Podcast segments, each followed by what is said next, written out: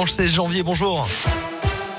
Bonjour Alexis, bonjour à tous. À la une de l'actualité, la médecin généraliste d'Écully mise en examen. Souvenez-vous, en décembre dernier, une patiente s'était rendue au cabinet d'une médecin avec quatre membres de sa famille à Écully pour se faire vacciner contre le Covid.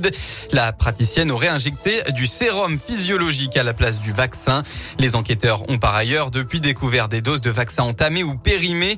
D'après le progrès, la plainte de la famille a abouti à une mise en examen pour mise en danger de la vie d'autrui, escroquerie ou tentative d'escroquerie aggravée. La praticienne a par ailleurs été placé sous contrôle judiciaire avec interdiction d'exercer. À Lyon, hier soir, Jean-Baptiste Lemoine, ministre délégué chargé du tourisme et des petites et moyennes entreprises, réunissait des acteurs du monde de la nuit.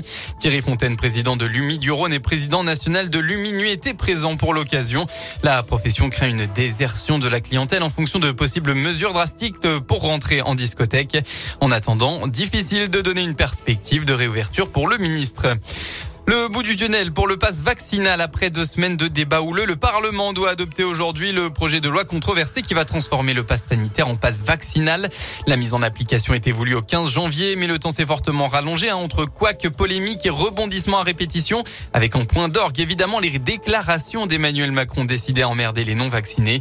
Le gouvernement espère une mise en œuvre du pass vaccinal autour du 20 janvier prochain, après de possibles recours auprès du Conseil constitutionnel.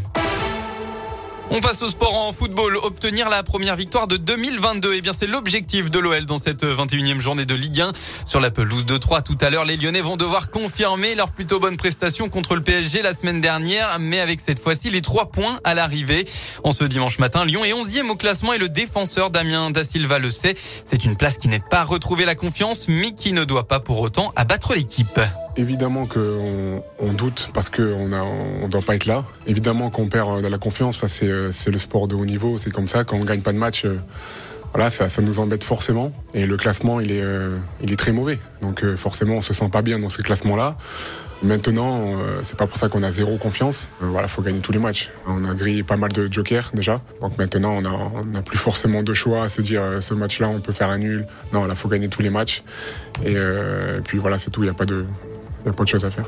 3 face à l'Olympique lyonnais, c'est ce dimanche à 17h05. À noter que Jason Denayer et Sinali Diomande blessés et Emerson malade seront absents pour la rencontre. En rugby, pas de quartier pour le loup hier soir sur la pelouse de Perpignan pour la troisième journée de Challenge Cup. Les Lyonnais se sont imposés 37 à 6. La météo dans le département, eh bien attention toujours au brouillard, hein, surtout sur l'est rhodanien. Aujourd'hui, on devrait tout de même retrouver quelques éclaircies dans le département. Et puis enfin, côté température, eh bien, il fera au maximum de votre journée entre 2 et 4 degrés.